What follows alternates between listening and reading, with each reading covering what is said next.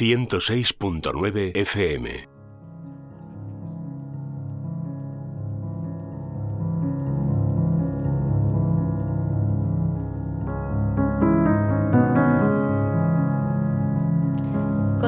En Es la Mañana de Sevilla, entramos ya de lleno en la sección de Vivir en Positivo, el espacio que dedicamos cada semana pues, a hablar de la psicología y del desarrollo personal aquí en Es Radio. Bueno, esta semana vamos a hablar sobre todo lo que tiene que ver con la alimentación, con la obesidad, de cómo nos relacionamos con los alimentos, ¿eh? porque hay mucho de psicología y mucho de mental en todo esto, como no podía ser eh, de otra forma. ¿no? Al final, la mente es poderosa y conocer cómo funciona nuestra cabeza y cómo podemos sobre todo pues, aceptar y entender lo que nos ocurre es fundamental. También en el ámbito de la alimentación. Yo les invito a que se queden con nosotros en los próximos minutos porque estoy segura de que les va a sorprender y mucho lo que aquí vamos a, contar y lo que vamos a aprender de la mano de Paloma Carrasco. Ya saben que es nuestra psicóloga de cabecera. Ya está aquí con nosotros sentada en el estudio. Hola Paloma, ¿qué tal? Buenas tardes. Buenas tardes Laura, buenas tardes a todos. Bueno, antes de entrar en materia, te presento para los oyentes Paloma Carrasco, es psicóloga licenciada por la Complutense de Madrid, experta en, terapia familiar sistémica. Ella, pues, eh, tiene una amplia experiencia profesional a sus espaldas, compagina su labor actual en consulta con la divulgación y con la formación de la psicología, es conferenciante además, y ejerce su profesión en estos momentos, pues, en el Hospital Quirón Salud Sagrado Corazón de Sevilla y también ofrece consultas eh, de tipo online, se lo digo siempre por si ustedes nos están escuchando desde cualquier punto de la geografía española, incluso del mundo, ¿eh? porque con esto de Internet pues ya las fronteras no existen. Para pedir consulta con ella, ¿qué es lo que hay que hacer? Pues pueden llamar al teléfono del hospital, es el 954 93 76 76. Pero hay otra fórmula mucho más rápida, mucho más ágil y directa de contactar con Paloma, que es pues acudiendo a su página web, Paloma Carrasco 있고 y dichas hechas las presentaciones, eh, Paloma, si te parece entramos en materia, pero la verdad es que me gustaría recordar a los oyentes, esto lo hemos contado alguna vez en el programa, pero hace ya tiempo que no lo comentamos, que, que bueno, que tú además de tu consulta eh, llevas alrededor pues de unos siete o siete años y medio en una unidad de obesidad específica multidisciplinar, ¿no? O sea, que tú trabajas con esto pues de, forma asidua, ¿no? Sí, sí, desde hace pues unos siete años y medio eh, comencé la andadura, porque comenzaba además el proyecto también, em, de una unidad que se llamaba, y se, y se ha llamado hasta ahora, OBEMET, que está dentro del hospital de Quirón, en el que hay un endocrino, em, hay un nutricionista, hay un preparador físico y estoy, y estoy yo como psicóloga. Em, aquello era una novedad, eh, se hacía ya en algunos hospitales ese abordaje multidisciplinar en el que realmente cada uno teníamos nuestro papel, ¿no? Los cuatro papeles eh, son importantes en todos los casos de obesidad. Es verdad que en algunos lo que necesita más es mm, pues el apoyo del nutricionista, en otros es más a lo mejor el apoyo del deporte, en otros cuando está cuando hay un problema de salud eh, o está la salud ya mermada por la obesidad, pues por supuesto el médico es fundamental, ¿no? Y en otras y en muchas pues mm, hay también eh, o un trastorno alimentario que lo hay muchas veces o desde luego un problema conductual o, un problema de carácter mental. ¿no? Eh, hemos hablado em, tantas veces ¿no? de, de, las veces que comemos con ansiedad ¿no? Hmm. o de las veces que, que, por pena también o por aburrimiento, muchas veces por hastío. Eh, eh, automatizamos una conducta em, de comer de manera un poco mm, impulsiva y entonces, bueno, todo eso tiene mucho que ver con la psicología, ¿no? Pero que no se me olvide, acabamos de, de cerrar el ciclo ¿no? de OBMET y desde hace muy pocos días estamos instalados dentro de la clínica, porque antes estábamos en, un edificio que tiene Quirón, en Manuel Sirot, ahora ya estamos dentro del hospital Sagrado Corazón. Em, y ahora ya no se llama OBMET, OBMET desaparece. Y se llama Centro de Excelencia del Tratamiento de la Obesidad, porque ahora ya em, el hospital ha integrado eh, lo que antes estaba muy unido a nosotros, pero de manera independiente, que era la, parte de cirugía bariátrica también. El doctor Morales, que es una eminencia, que todo el mundo lo conoce, em, pues él, con todo su trabajo de cirugía bariátrica, se une, o nos unimos nosotros a él, o a nosotros da igual, ¿no? Y hemos formado esa unidad en la que además de problemas de obesidad, en un tratamiento eh, pues mensual en el, que, en el que se aborda multidisciplinarmente, como he dicho, pues también abordamos la, cirugía. ¿no? Hmm. En cualquier caso, la verdad es que mm, me siento muy orgullosa de formar parte de, esa unidad y, creo que las cosas las estamos haciendo muy bien, la verdad que sí. Quería preguntarte, ya que estamos hablando de, esa unidad de obesidad, eh, ¿hay un perfil más o menos definido de la persona obesa que acude a este tipo de, unidades? Pues mira, mm, me atrevo a decir que no. Eh, cuando yo empecé a trabajar con ellos, eh, claro, mi experiencia previa no, no tenía, después de estos años sí me he formado, pero no tenía formación específica en alimentación. Pero es verdad que, mm, como sistémica que soy, como mi especialidad, cosa que me parece fundamental en un abordaje de la obesidad, eh, ahora explicaré por qué. Em, claro, sí, sí, me acuerdo perfectamente cuando me entrevisté ¿no? con, con los que organizaron, con los que, con los que crearon OBEMET, ¿no? que es el doctor Aliaga, que es el endocrino, y Felipe del Valle, que es el nutricionista. Em, claro, ellos se habían enterado, ya les había llegado un poco noticias mías, ¿no? De quién era yo, de que era pues, buena profesional. Eh, pero sí que yo les había dicho, pues eso, que yo, sin haberme dedicado específicamente a obesidad o incluso a dejar de fumar, porque me acuerdo que, que para aquel entonces yo pensaba que era algo parecido, entre comillas, mm, es verdad que muchos de mis pacientes durante la terapia al final habían conseguido eh, tener una, una, relación mejor con la comida y por lo tanto también adelgazar y empezar a comer mejor o incluso muchas veces dejar de fumar. Entonces era mi experiencia, mi experiencia era la, la realidad de que cuando alguien está mejor, está más capacitado para arreglar problemas que tiene en su vida. Y muchas veces le va metiendo mano a todo en general. Entonces, claro, a partir de ahí arranca, claro, son siete años viendo un perfil, y yo quizá tenía esa eh, ese prejuicio de decir, bueno, pues más o menos, ¿no? Pues era un perfil de persona un poco, eh, pues no lo sé, con baja autoestima, son prejuicios un poco, ¿no? Pero, o, algo deprimido, o con una conducta muy ansiosa, o que han aprendido de pequeños a, comer muy mal. Eh, pues resulta que yo diría que no. Que después de ya muchísimos cientos de pacientes, no lo sé ahora mismo cuántos, hay una riqueza que es verdad que la hay siempre en el ser humano, ¿no? Yo hablo mucho de eso aquí, ¿no? Que a mí me ha sorprendido gratamente porque, ¿por qué no? Porque, bueno, hay personas em, que realmente no han aprendido a comer bien de pequeño. Esto es un, sería un apartado, podríamos hacer un programa distinto, ¿no? De cómo de importante es y qué gusto, ¿no? Cuando, cuando los padres, esto si no te lo explican no lo hacemos en general, ¿eh? Porque yo que soy madre, mm, yo no lo he vivido. Cuando han sido pequeños mi hijo, mm, hasta el último que ya estaba ya, ya formaba parte de OEMET y ya lo tenía más claro, em, no lo pensaba, ¿no? O sea, cómo conseguir que a una edad sobre todo temprana, que normalmente les gusta todo, o sobre todo no tienen prejuicios, están dispuestos a probarlo todo, pues vayan desarrollando unos hábitos saludables con la alimentación. Mm. Eso por un lado. Y luego, mm, sí que es verdad que hay muchísima ansiedad detrás de comer compulsivamente, eh, pero no todo el mundo, es por un trastorno de ansiedad. A veces hay también un circuito, ¿no? un círculo entre, la entre cierta depresión e y, y, la baja autoestima que muchas veces se produce.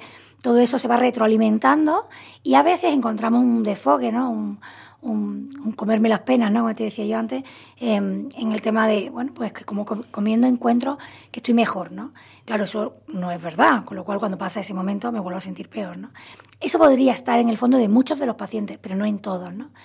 Lo que sí veo en todos, y en eso sí se pueden parecer, es que efectivamente el problema es un problema de relación con la comida. O sea, que para mí el problema, hoy no quería, no quería hablar de ansiedad con la comida, ¿no? Hmm. Hoy quería hablar de algo más, para mí más bonito, ¿no? En mi especialidad, que es de cómo aprendemos a tener una mala relación o buena relación, que a veces la tenemos mala pues con mi madre o con o con mi hermana, o con mi hermano, o con una tía en concreto que no puedo ver, o con un compañero de trabajo al que no consigo solucionar, tener una relación sana y que no me haga daño. Bueno, pues eso también nos puede pasar cuando comemos, ¿no? Al final lo que se establece entre la comida y yo es una relación. Y esa relación, si es sana, pues mm, llevará a puertos buenos, ¿no? O sea, no me llevará a ningún sitio malo. Sin embargo, cuando es insana, es cuando empieza a producirse pues, problemas y consecuencias negativas. Decías al principio que, mm, que, sueles abordar la obesidad de forma sistémica. Cuando hablamos de forma sistémica, que siempre te, lo, comentamos ¿no? al principio de, la sección, que eres experta ¿no? en terapia familiar sistémica, pero no sé si nos puedes explicar un poco qué es eso de abordar la obesidad de forma sistémica, cómo podríamos entenderlo los ciudadanos de a pie. Mira, muy sencillo. Yo, como se lo explico al paciente en la primera consulta, cuando no sabe todavía ni que soy sistémica, ¿no? Sobre todo el mm. paciente privado que viene individual.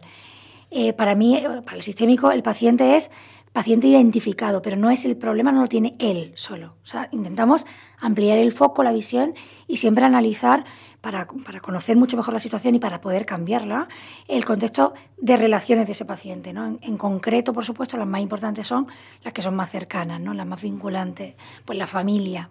Entonces, em, al final, eh, lo que aprendemos en la vida, las creencias que hemos hablado algunas veces aquí, todo lo que vamos desarrollando en nuestra mente, no es solo un trabajo propio que hacemos, no es una cosecha propia que simplemente hemos sembrado y hemos recogido, sino que tiene mucho que ver, perdón, con todo lo que nos han ido enseñando muchas veces de manera inconsciente los demás, ¿no?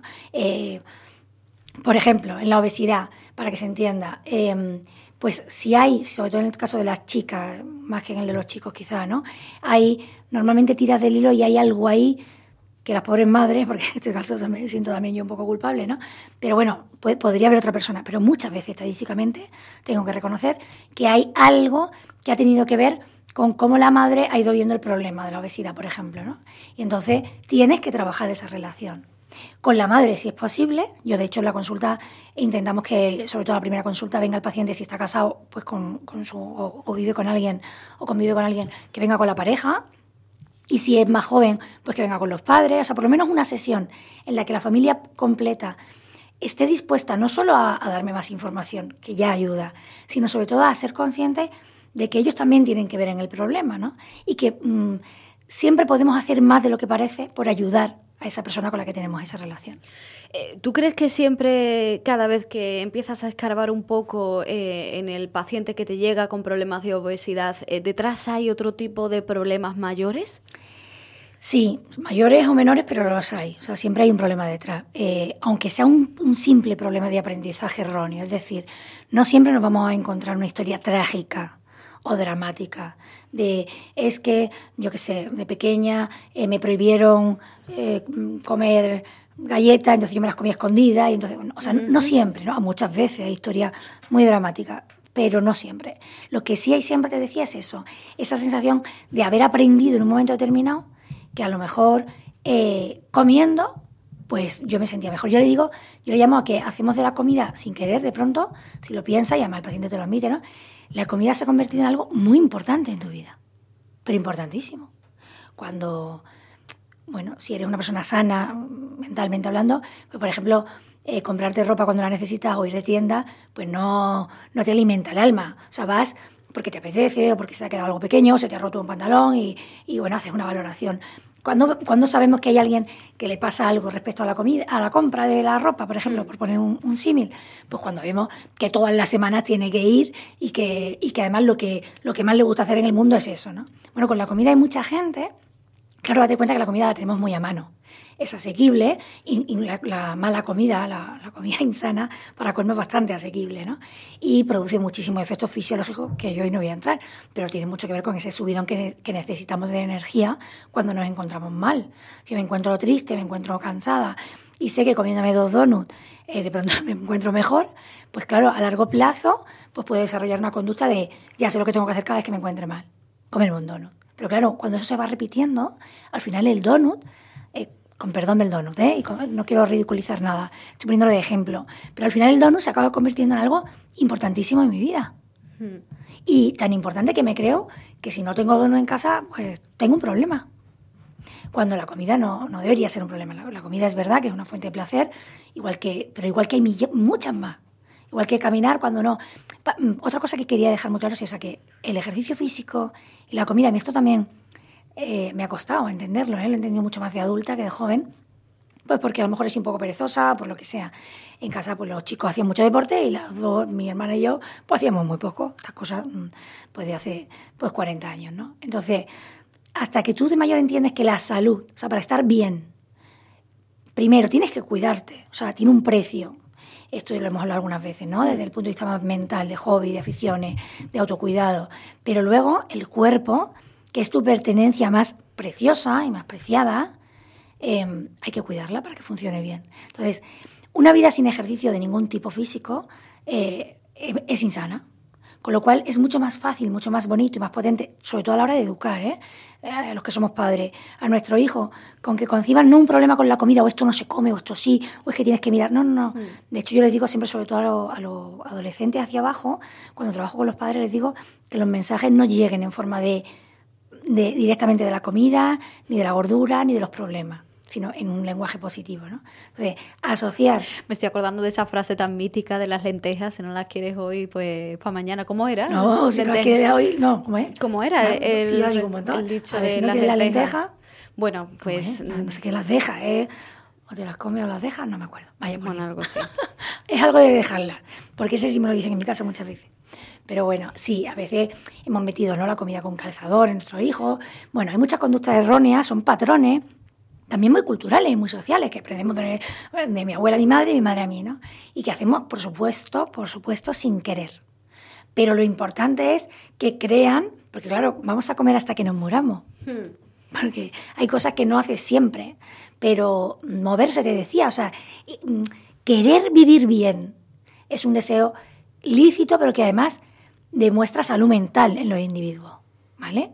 Entonces, en ese querer vivir bien, Nadie sensato o con cierta madurez y cierta inteligencia debería dejarse atrás que para poder vivir bien tengo que cuidar también de lo que soy como persona por fuera, en el sentido más físico de mi cuerpo. Y entonces, por eso la alimentación es sana. Si a mí me da igual mi aspecto físico, ¿por qué voy a lavarme el pelo? Pues, pues no me lo lavo, me pongo en huelga de lavarme el pelo. Y se ha acabado. Entonces, claro, a los demás decimos, ¿qué le pasa a esta persona ¿no? Que, no, que no se quiere lavar el pelo? Bueno, porque tiene un problema que dice que no. Entonces yo, yo creo que con la comida, como es mucho más sencillo que con el pelo o con los demás, pues sin querer de pronto salta un clic en un momento determinado de nuestra vida, para muchísimas personas, porque es verdad que es un problema muy común, muy común, y de hecho no hace más que crecer, el problema de obesidad, que de pronto te das cuenta de, ah, qué bien me siento comiendo, se me ha olvidado que me he discutido, se me ha olvidado que estoy muy triste, se me ha olvidado que me ha dejado mi novio y estoy hecha polvo, se me ha olvidado. Entonces, claro. Ahí habría que, tendría que saltar la señal de alarma cuando empezamos a ser conscientes de que empezamos a solucionar nuestros problemas comiendo. Claro, o sea, bueno, lo ideal es, para empezar, siempre, siempre lo decimos, siempre sale al final, ¿no? Que ser reflexivo ayuda mucho a autoconocernos, el autoconocimiento que es tan importante luego para poder ser feliz. Porque si no sé a dónde voy, no decíamos con Alicia, si no sé a dónde voy, me da igual qué camino cojo, ¿no? Entonces, mm, pensando en este, en el programa, mm, me venían tres frases, ¿no? Que además hasta ahora nunca las había dicho, que es que puede haber una adicción a la comida, por culpa, digamos, de la comida en concreto, de la que comemos. Mm. Pero también puede haber una adicción a la mala comida, a la comida que es más insana. Pero es que también podemos ser adictos a comer mal. Porque comer mal, comer rápido, comer de manera ansiosa, también produce de por sí ¿no? una, una sensación después en mí. Entonces son tres adicciones distintas, se pueden dar las tres en una persona y se puede dar solo una, ¿no? Pero en cualquier caso, en el momento que notas que tienes cierta esclavitud hacia alguna conducta, esa querencia, ¿no? Te hablaba con una paciente y me decía, yo le llamo la querencia, digo, yo le llamo la inercia, pero, pero sí, sí, o sea, a veces hacemos cosas que decimos, pero ¿por qué estoy haciendo esto? ¿De dónde me viene a mí esto que yo no quería y aquí estoy comiéndome lo que había dicho que no me iba a comer, ¿no? Bueno, pues cuando nos damos cuenta es cuando por fin podemos intentar ampliar, insisto, no, es, no hay que luchar contra los malos hábitos, hay que crear nuevos hábitos más saludables que me hagan también sentirme muy bien o incluso mucho mejor y entonces será el momento de poder cerrar etapas que son equivocadas. Eh, tú decías que incluso se establecía un vínculo afectivo con la comida. Claro, esa, comida te decía tan importante, no se convierte en comida tan importante y de pronto resulta que que quiero la comida, la comida me habla, no sé cómo explicarlo. es que se convierte en alguien, en un, en un factor muy importante de mi vida. ¿Tú entiendes que haya gente que, que, se enfade por la comida? Es que hay gente que se enfada por la comida que tiene grandes cabreos porque le han quitado un trozo del plato o porque alguien se ha comido lo que tenía guardado en el frigorífico y llevaba horas y horas esperando la merienda o la cena. Claro, bueno, somos por un lado, eso, eso siempre nos recuerda un punto primitivo que todos llevamos dentro todavía, ¿vale? El hombre todavía, y supongo que para siempre, llevará un punto ahí animal que, que le hace ser muy instintivo y muy primitivo. Mm. Pero además, em, lo, que sería, lo que sería importante, fíjate, me, me ha hecho gracia que has dicho, mm, habría que preguntarse quién somos cuando comemos. ¿Qué refleja? Como comes, ¿qué refleja de ti? Dice mucho de nosotros, ¿no? Claro, que, es una persona eh, serena, que estás alegre, que estás angustiada, que vives estresada, que no te importa nada a nadie, que eres autodestructiva, que no, que miras por los demás. ¿Sabes? Al final, lo que decías da, mucha información. Hmm. De, pero a veces no nos damos cuenta. A lo mejor los demás que te ven sí, pero tú no, ¿no? Entonces habría que hacer ese ejercicio de decir quién eres cuando comes. ¿Qué estás viendo cuando comes, no? Mira, para terminar, como ya nos quedan unos cuantos minutitos solamente, Paloma, como siempre, si te parece, vamos a dar algún consejo a alguien, pues que, imagínate, no sé, se me ocurre, alguien que está ahora mismo a dieta, que nos está escuchando y que, bueno, pues, oye, que hacer una dieta eh, siempre es complicado, requiere un gran esfuerzo por parte de, de la persona y un autocontrol ahí importante. ¿Qué consejo le podemos dar? Bueno, me encanta que hayas terminado con esto. Esto siempre igual. Providencia, siempre contigo, Laura, todo. A ver, nosotros en OBM trabajamos mucho y ahora en la unidad la no dieta. Es decir, no, no podemos vivir a dieta. O sea, la dieta, que yo ahora abogo porque se llame menú simplemente, eh, tiene que ser un estilo de vida. Entonces, es verdad que cuando no lo has tenido, tienes que hacer primero una especie de paso más restrictivo para que se produzca ese cambio en ti, pero luego no hay que llamarle dieta. Nadie quiere estar a dieta igual que nadie quiere estar castigado. Si la dieta es una sensación de estar bueno, pues eso, castigado, ¿no? Eso, mm. sufriendo, pues no lo vamos a conseguir, ¿no? La idea es ir cambiando poco a poco. Y para ese cambio de que sea paulatino, pero que sea sobre todo para siempre, ¿no? Yo el para siempre lo trabajo mucho en la consulta. Que sea para siempre, o sea, mejor ir despacio, pero que vaya para siempre. Pues al final lo que hace falta, una vez más, es la inteligencia emocional. O sea, trabajar esa inteligencia emocional que nos haga regularnos mejor, tener más conocimiento de nuestras emociones, de qué nos pasa, de en realidad qué estoy buscando cuando como, en qué, qué estoy desfogando cuando como, ¿no? Mm, yo creo que nos ayudaría muchísimo más a establecer una relación sana y saludable con la comida. Bueno, señores, si quieren seguir aprendiendo mucho más, ya saben que lo pueden hacer contactando con Paloma a través de su página web en www.palomacarrasco.com. Vamos a llegar a la una del mediodía. Paloma Carrasco, muchísimas gracias, como siempre. Gracias a todos, como siempre.